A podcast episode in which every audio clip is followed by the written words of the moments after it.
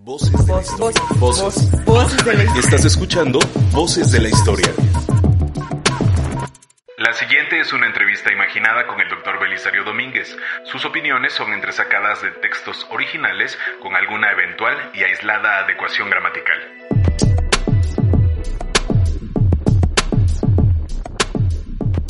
Amigos que están escuchando el podcast del Senado de la República, gracias por estar nuevamente con nosotros. El día de hoy contentos de compartir nuevamente un episodio de Voces en la Historia.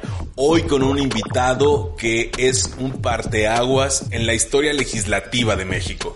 Pero es que no solo fue senador, también fue un médico destacado, un chapaneco muy reconocido y nos dejó un ejemplo de la lucha de la libertad de expresión. Hablamos de nada más y nada menos Don Belisario Domínguez. Bienvenido, don Belisario, a este espacio en el podcast del Senado de la República. Tenemos algunas preguntas y muchas inquietudes, así que, ¿qué te parece si comenzamos? Es un placer tenerlo aquí con nosotros, don Belisario. Eh, muchas gracias. Recientemente, el Senado de la República aprobó inscribir en su patio la leyenda Chiapas, estado precursor de la independencia nacional y del federalismo mexicano. ¿Qué recuerdos le inspira a su entidad natal?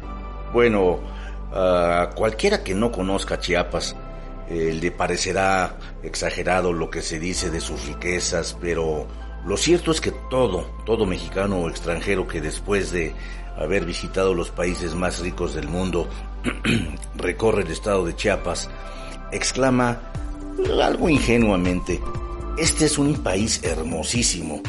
Aquí existen todos los climas y todas las producciones del mundo. A esta tierra privilegiada eh, le está reservado el más brillante porvenir. Don Belisario, sabemos que es un enamorado de su tierra. Platíquenos un poco qué le inspira de Chiapas. Eh, los terrenos de Chiapas, de una fertilidad prodigiosa, cruzados de ríos y arroyos en todas direcciones, eh, producen todos los frutos conocidos y, y gran parte de ellos de calidad suprema. Sin lugar a dudas, Chiapas es una joya de la naturaleza en nuestro país. ¿Cuáles serían sus principales productos? Bueno, podemos mencionar el trigo, maíz, el arroz, el cacao, café.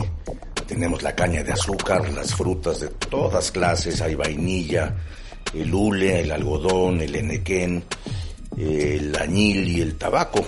Estos son artículos sobresalientes en Chiapas. Los ganados vacuno, caballar, eh, y lanar se multiplican allá de una manera asombrosa. Don Belisario, muchas gracias por platicar con nosotros y compartir estos bellos recuerdos de su estado. Estamos seguros que en algún otro momento volveremos a platicar.